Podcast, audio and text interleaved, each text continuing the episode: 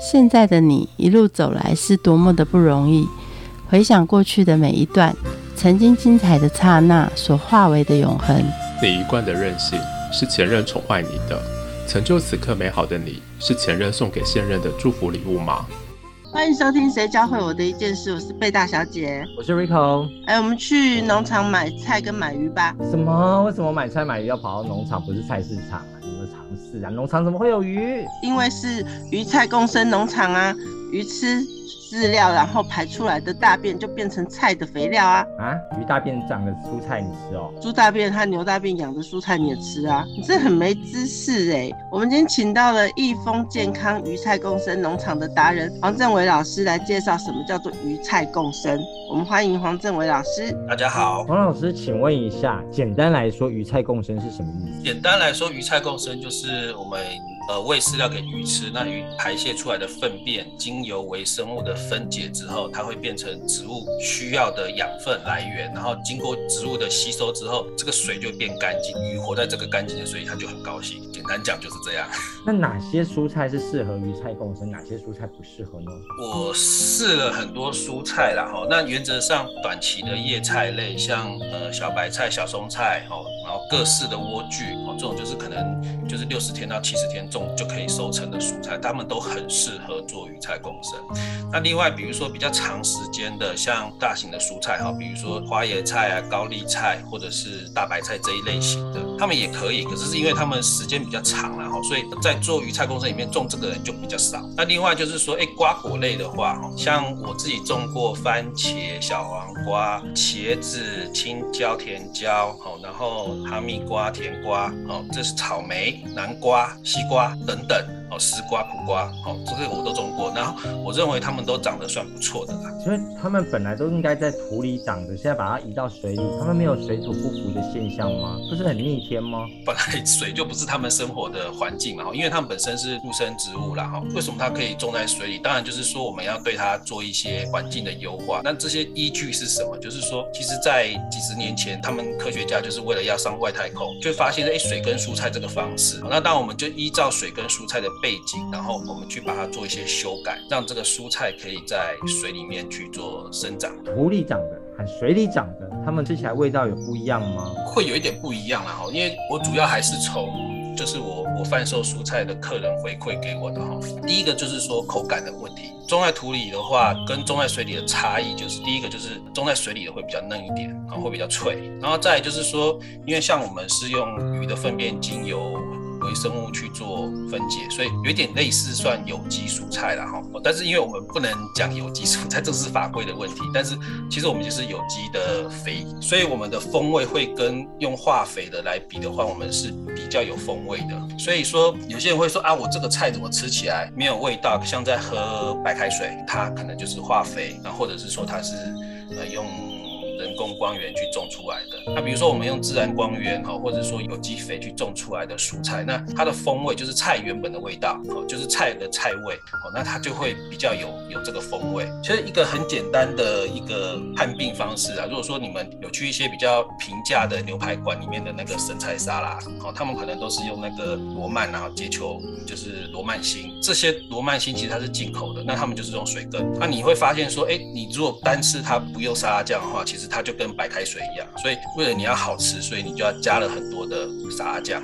那但是其实像我们的生菜，我种了莴苣的话，那我客人是说，其实只要用一点简单的橄榄油，然后甚至就是用盐巴一点点这样子去提味，那其实蔬菜本身的味道就可以就可以得到很多的变化，这样子。蔬菜就不用再用化肥了，就直接从鱼的肥料就够了吗？这个问题来讲，就是说看你的目标是什么。假设你今天只是自己吃。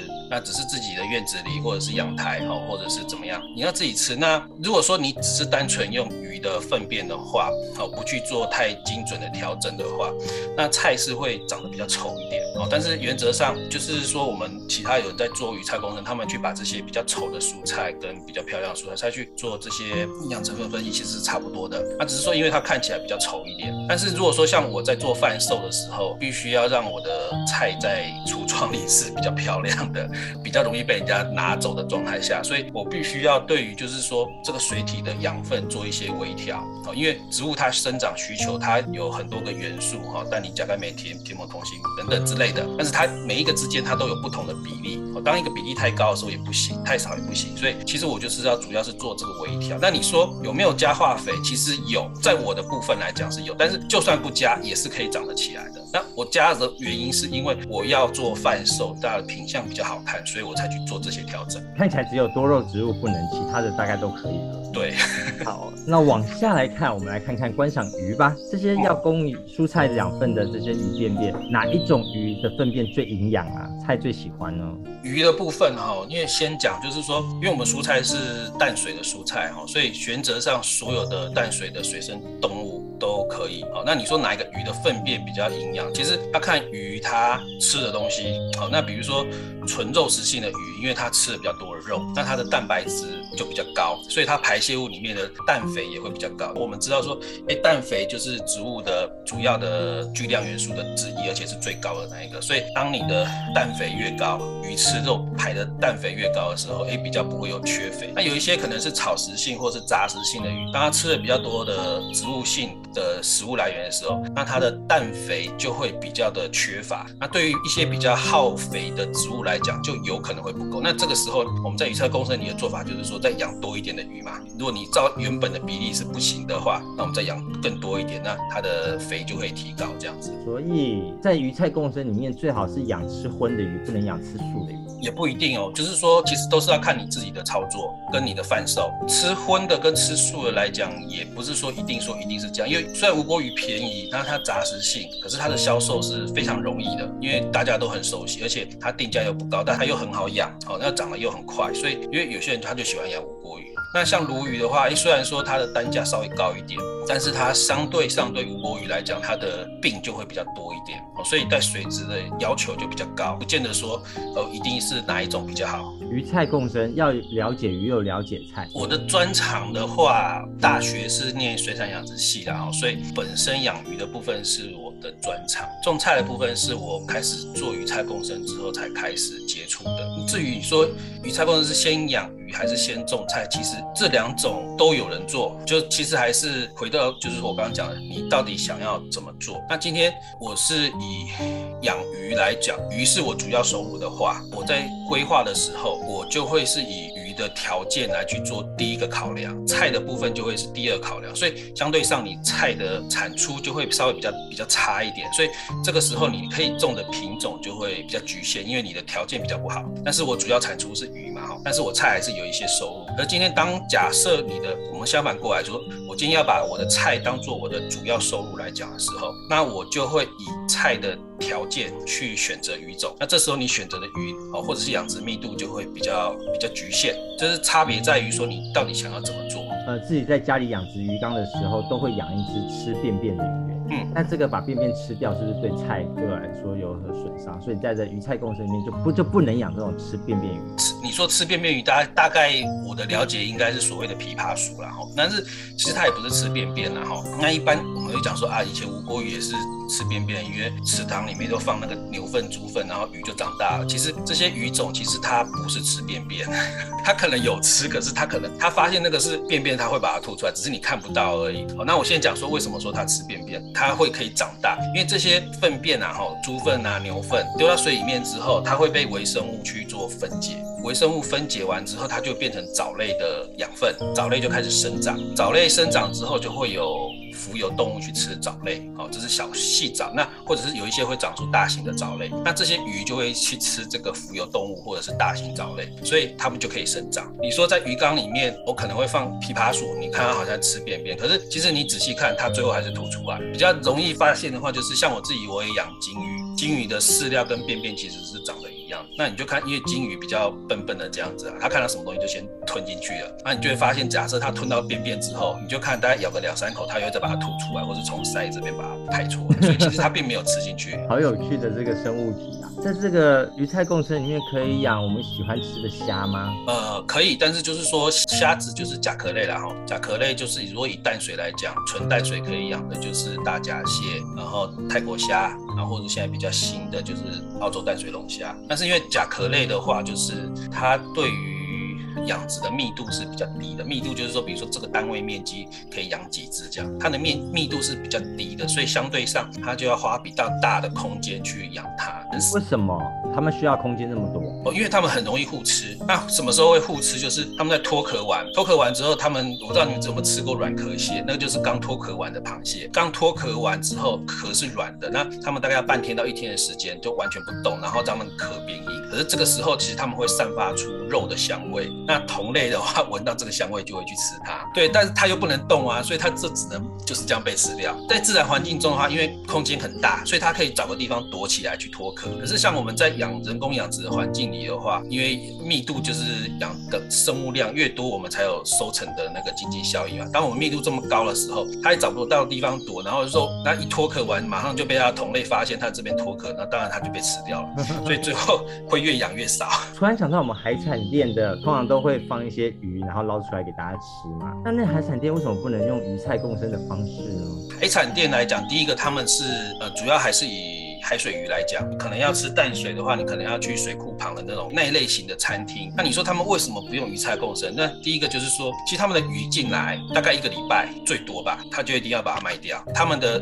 饲养的空间是很不适合那一只那个鱼的，因为那个他们进来鱼都是很大条。第一个他们空间小，然后后面的过滤设备没有很完善，所以再就是也不会死，所以这个鱼在那个环境下是是很不舒服。然后当它到了极限，它是忍受不了，它就死给你看。所以通常这种。海就是三产海产店的鱼啊，他们就是进来进货之后，很快他们就要赶快把它卖掉。那这对于鱼菜公司来讲是，哎，有什么不好？因为鱼菜公司来讲，就是我们需要鱼的粪便，然后提供养分给菜。那你这么样快速的轮转，其实鱼它根本就还没适应这个环境，它根本就没吃，它怎么会有粪便？就算有，也只有一点点。那所以这样子一直变动的的的情况下，其实就对于肥分的维持是很是不好的。那所以蔬菜就一定会长不好。我曾经有看过啦，就是说。石门水库那边的一些就是活鱼的啊，他们之前鱼菜共生很热门的时候，那些大餐厅就在外面门口就弄了一套这样子。后来他们那个系统都停掉了，大概就是我讲的那些原因啊。因为菜一定种不漂亮啊，你是在门面，你菜又种不漂亮，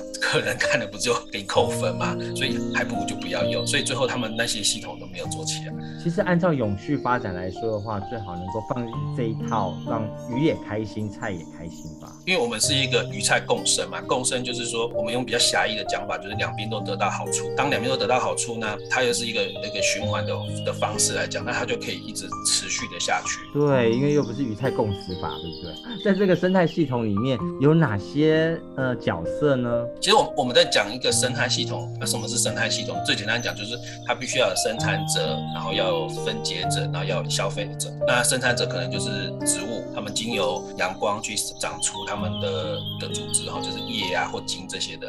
消费者的话，他们就初级消费者，他就是吃草食性的，他们会吃这些植物。好，那在高一级的哈，就是他会吃这些初级消费者，也就是草食性的动物。肉食性动物就会吃这个草食性的动物。那这些动物迟早有一天都会死掉，或者是它们的排泄，那就会经由分解者把这些东西蛋白质分解成植物可以利用的形态，然后植物再吸收，然后植物再生长它自己。那原则上这它就是这样一个循环。鱼菜共生其实简单。来讲，它就是一个模拟生态系统去建立出来的方式。这样，觉得我们肉眼比较能够看到的是菜和鱼，还有一个叫做维生物这种分解者。在这鱼菜共生里面，你是如何照顾微生物看不见的这一帮人？哦，其实鱼菜共生里面，你说，哎，我们只看到菜跟鱼啊，可是其实里面非常关键的角色就是微生物，就是看不到的微生物。它等于就是生产者，就是说我们我们鱼跟菜中间的桥梁建立，就是靠这个微生物。它就我刚刚一直提到，就是说鱼的粪便会被微生物分解成植物需要的形态。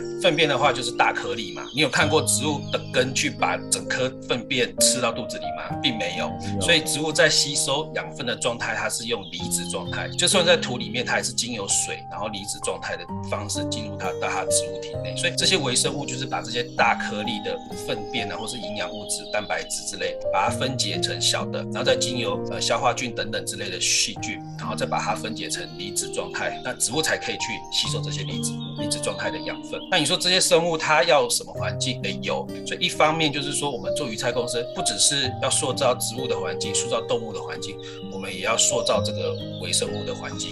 好有趣哦！你好像一个小小的一个上帝感，看着这一箱的这个生态系统，然后要创造这个整个生态系统的三种生产者、分解者和消费者，大家都很舒适的环境，最后还是要把它卖出去。其实销售部分对我来讲是比较大的困难点啊，因为我本身是学水产养殖嘛，哈，然后对于销售这个部分，行销我是。完全是外行的。刚开始我在贩售的时候是遇到蛮多的困难，比如说刚开始什么都不懂，然后我就种了同一种菜，整个农场就只种一种菜，但是我的菜量又不够交给那个中盘或小盘，因为量又太少，所以我只能直接找亲朋好友，就是所谓的终端客户去做呃推销。第一次刚开始他们吃到，哎，觉得哎很好吃啊，一次两次，可是到第三次他说，哎，我们已经你有没有种别的菜？为什么每次都是小白菜？一个礼拜吃三次小白菜？不太能够受得了，所以一开始我就我就知道，原来终端消费者他是需要比较多样化。当然这个部分对我的种植也也会增加一些成本的哈。那但是这是对于亲朋好友，这是我刚开始。其实到后来，当我要比如说我的客客人要呃对外就是说对于